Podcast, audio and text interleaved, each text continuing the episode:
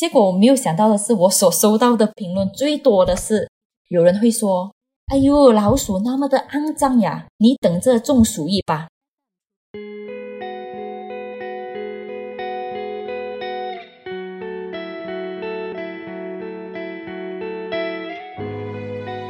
你好，欢迎来到听他说 FM，我是雨白，这里是由主人公自己讲述的真实故事节目。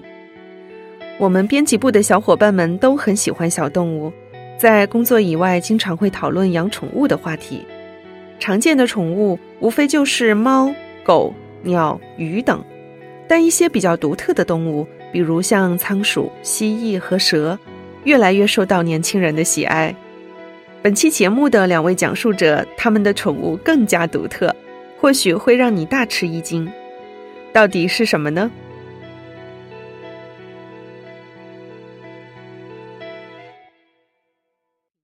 我叫兔子，我今年呢是三十岁，我是来自马来西亚的朋友。我的小老鼠呢，它的名字叫做 Nazumi，就是因为我和我老公呢都把它就是视为自己的儿子了。由于我的儿子是中国人所谓的耗子，所以我们就以日语 Nazumi 来叫它，意思就是老鼠。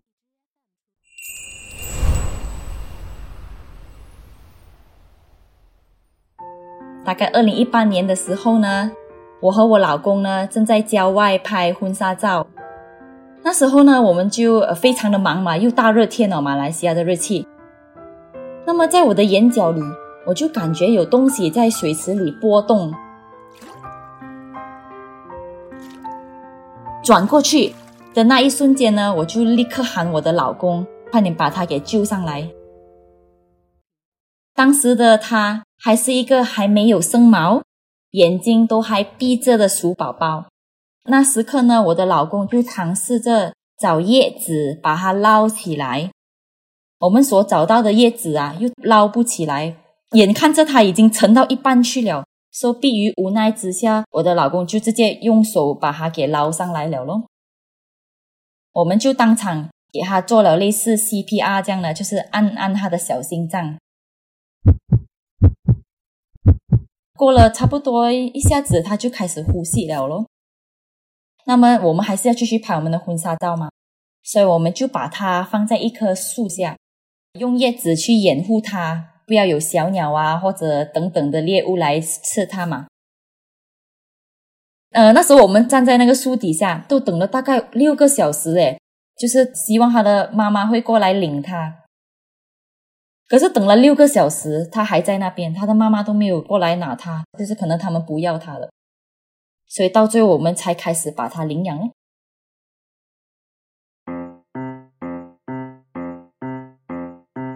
我们把他带回家过后呢，最担心的是，就是因为我们分不出他是松鼠还是老鼠，所以呃，我的老公就已经上网查询了一些资料了，大概是我的老公从指甲。辨识出它是老鼠，不是松鼠过后呢，我们才开始正确的去查询如何饲养老鼠了。所以起初啊，我的老公开始了每两个小时的喂奶，呃，有时候他喝奶的时候他会叽叽声，呃，如果我们可能稍微的按到他大力一点，他就叽一声，就是说你按这样大力做什么？痛啊，本少爷我这样。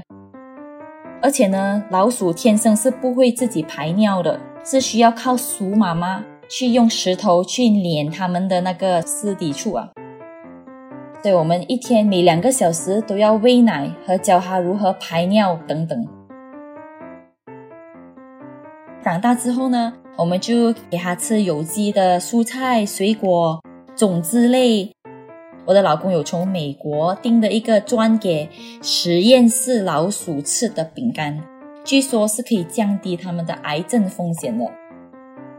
他已经咬烂了我们的电线、我们的电话线、我们的电脑线、我们的电线都给他咬烂了，然后他就会收到一个角落头。那么我们有时假假要跟他玩，我们就会动他的电线，他就会很大声的叽，不准动我的电线，这些都是我的。哈哈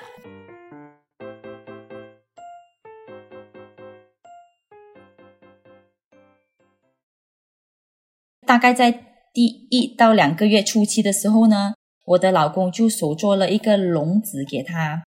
那么呢，每一天晚上定时，我们都会让他出来，在我们的房间内自由活动。但在第五个月开始哈的某一晚，我的老公决定尝试让他出来陪他睡觉。从那一刻开始，的永久性的在我们房间里自由活动时间了。说那个笼子就成了他的厕所咯，然后他睡觉啊，他吃东西啊，都是在床上啊，在我们的电脑后面啊，这样。有一天早上时候，我醒来，我找不到他，我哭啊，我紧张，因为喊他的名都找不到他，我以为他已经是逃脱出去了，因为我的厕所啊的窗口是开着的，他已经是穿过那个门的缝啊，爬进去厕所了，我就快叫我的老公。叫他快点过来我的家，帮忙找他去了哪儿？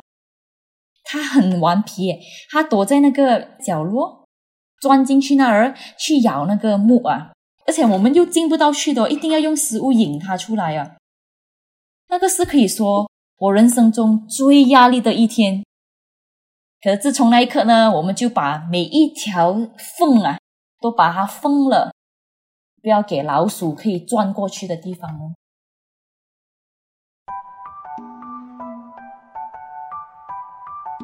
我我跟我老公都特别的疼爱他，尤其是他，好像他现在每天晚上啊，他都会期待我们用梳子梳他的毛，他会躺在我们的怀里睡觉的。他们也是有感情的。然后老鼠也是真的特别的爱干净，它会拼命的梳洗自己的身体啊，确保自己干干净净的哦。好像比如说，如果我说我要他转圈圈。他做之前呢，他会看下我的手，他会嗅我手里所拿着的那个蔬菜或者水果是否合他的口味，然后再看一下那个蔬菜水果是大片还是小片的。如果是小片呢，他只会转一圈；如果我拿的那个呃蔬菜是大大片的呢，他就会转三圈。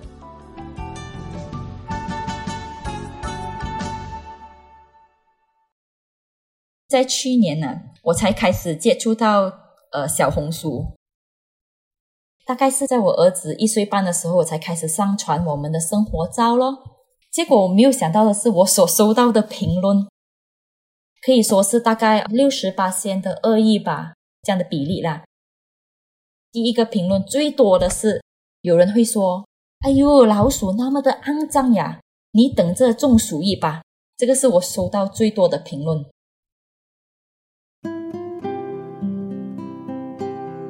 收到这种恶意评论的时候，老老实实的说，我是的确觉得挺不开心的。嗯，由于呢，朱米呢是刚出生一个礼拜之内就被我们从水池里给救了出来，我们有带他去看兽医，确实了他是没有病毒的。而且呀，其实老鼠真的并非天生有鼠疫，只不过是我们人类把城市和环境给弄肮脏了。鼠类在找吃的时候才会中的鼠疫。第二个就是，也是有很多很多的人说，老鼠都是生活在那种肮脏的下水道了，真的是太恶心了。我和我老公的就会说，老鼠呢天生是从森林里的呀，它们天生就像兔子，它们是挖洞作为庇护所及收藏食物的。但我们人类去开发了森林，夺取了他们的原本的生活系统，将老鼠为了活下去而逼不得已活在了人类弄肮脏的下水道里咯。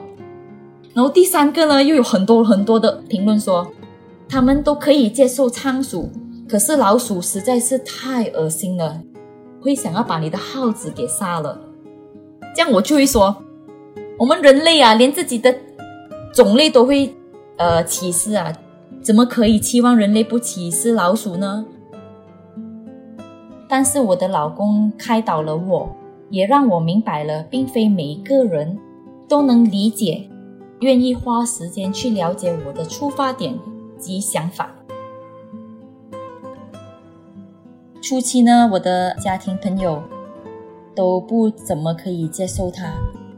他们都说有老鼠啊，怎么都是比较危险啊，病毒啊等等之类。比如说父母啊，他们都看我们如何的付出真心及时间去照顾它，去疼爱它，呵护它。渐渐的，他们就接受了，而且也开始觉得它可爱了。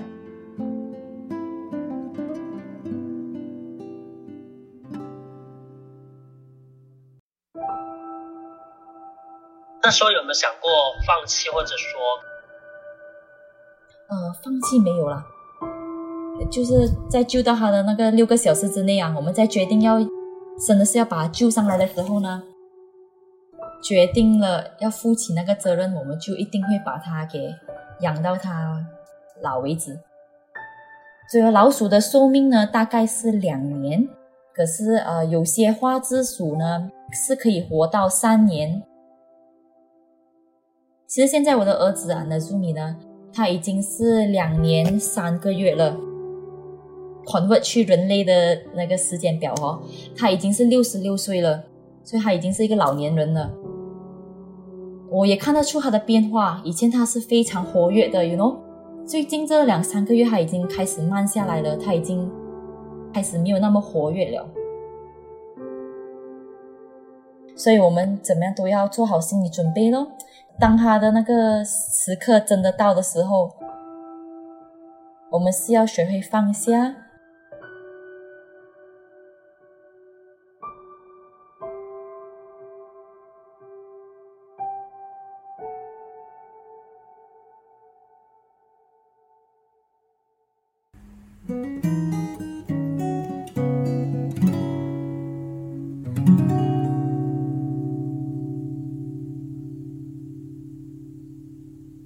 我的昵称叫做辣白菜，然后呢，我的年龄是二十二岁，是一名学生，来自北京。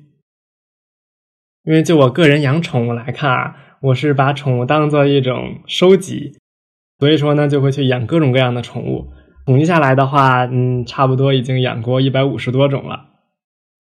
这一百五十多种动物呢，它们并不是同时存在于我的家里的，可能是我养一些品种之后。然后我已经体验过它的饲养方法，还有饲养乐趣了，我就会把它卖掉，或者说给它找一个新的主人。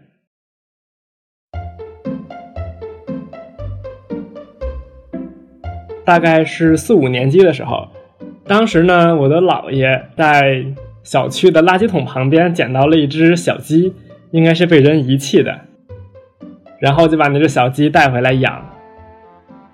啊，那个鸡呢，当时我和我妹妹一起养。我们给它起了一个名字叫毛球，毛球是一只公鸡。因为小的时候，我的老妈也给我买过小鸡，但是没有养活过。啊，毛球呢，可以说是我和我妹妹第一次养活的一只鸡。等到它长大之后，它就比较好斗了，像公鸡的那种性格一样。当时呢，我们会每天带它到小区里的草丛里遛弯儿，然后它呢也会在小区的那个草丛还有花园里面去。乱刨，然后去找里面的虫子啊，还有草籽儿吃。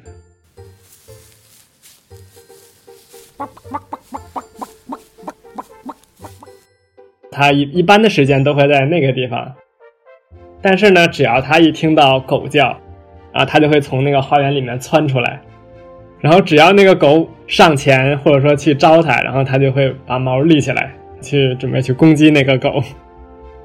有的时候人看到它的话，它也会去追人，所以说它最后成为了小区里面基本上最厉害的一个人物。因为它一直是在姥爷家去养，然后姥爷家呢住在四楼，然后毛球它每天早上可能会打一个鸣，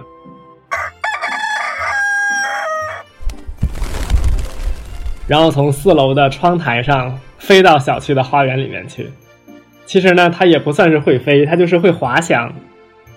有一次，可能是它可能在飞行的过程当中受到了干扰，然后落地没有落稳，还摔到了脚，它的脚肿了一个礼拜，后来也痊愈了。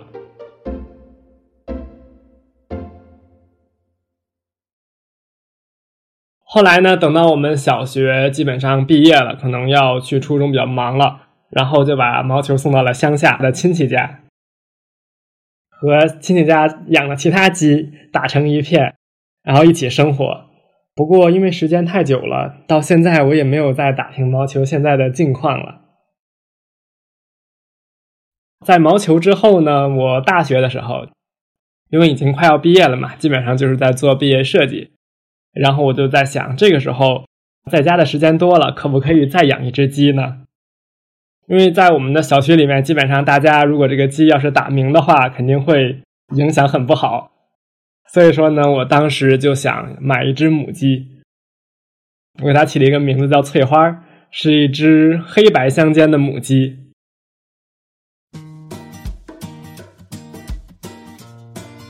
嗯，鸡的习性和人是一样的，都是白天活动，晚上睡觉。啊，而且它的生活作息比人要更好，基本上就是天刚一亮就会起床。有的时候可能我早上在起床之前还在半睡半醒的时候，我就能听到屋子外翠花它在笼子里走来走去的声音。它还会用爪子去刨那个笼子的底儿。会发出那种刺啦刺啦的声音，这个声音就会把我唤醒，然后告诉我就准备该喂鸡了。把鸡饲料拌好之后，还要切一些胡萝卜，切一些青菜混到饲料里面去。所以每天早上第一件事情，从看手机变成了喂鸡，我觉得还挺健康的这个生活方式。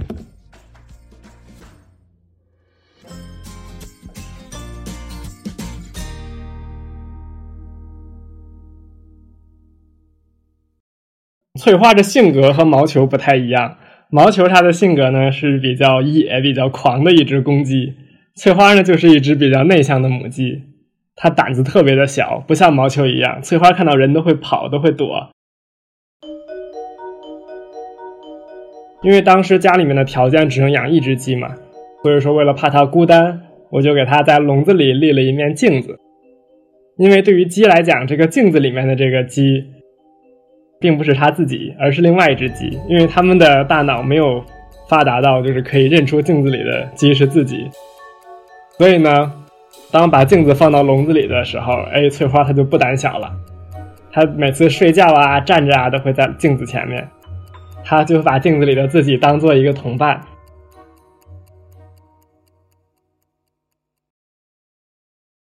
当时呢，还把它带到我的实习公司里面去。大家看到这个鸡，反正也都觉得挺新鲜的。把这个鸡拿到公司外面去晒太阳的时候，好多路过的人都会去看，去给它拍照。后来呢，翠花还跟我一起上过一次电视，当时是参加一个央视的节目，然后也是要介绍一下，哎，你身边的那些宠物和动物。当时呢，我就介绍的是翠花，然后还抱着翠花上了台。那还好，翠花没有到处乱飞。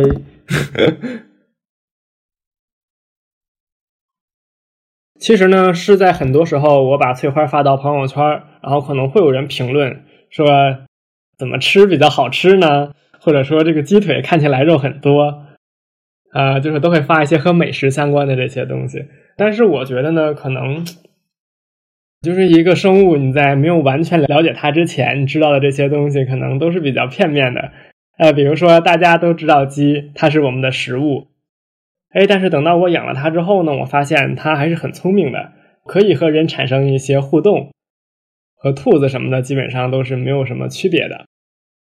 我听说啊，国外有些科学家还会用鸡做一些实验，然后训练鸡去完成一些动作，还有实验的一些环节，发现这个鸡的表现和这个狗的表现基本上是差不太多的。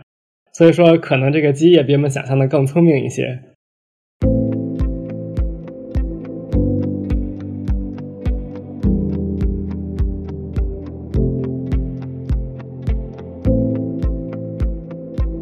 你有养过什么独特的宠物吗？你跟宠物之间又有哪些故事？欢迎在我们的评论区留言。